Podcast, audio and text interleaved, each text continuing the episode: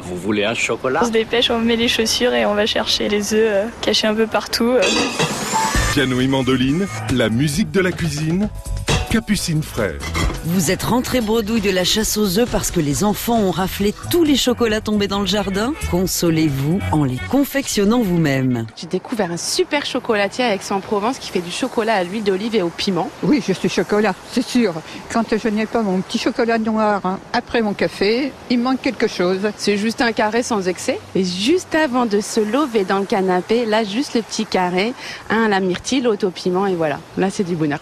Il existe plusieurs types de moules à chocolat à choisir selon le moulage que vous souhaitez réaliser. Le moule en silicone est adapté à la friture, ces petits chocolats pleins faits d'un seul bloc. Les moules rigides, en plastique ou en copolyester, sont plutôt réservés au moulage creux, de forme moyenne à grande. Vous pouvez aussi chiner d'anciens moules en métal pour donner un côté rétro à vos chocolats. Ou bien utiliser vos ustensiles de cuisine. Une tasse à café, un ramequin, une verrine ou même vos petites cuillères feront l'affaire.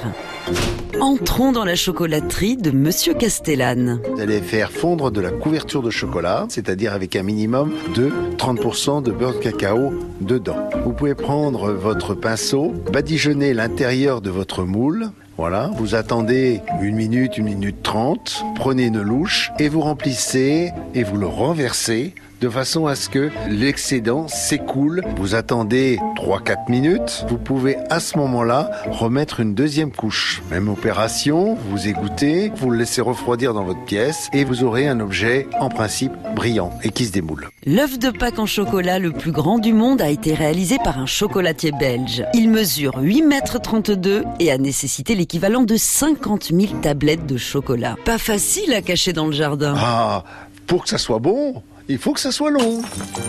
Piano et mandoline, à réécouter et à podcaster sur FranceBleu.fr.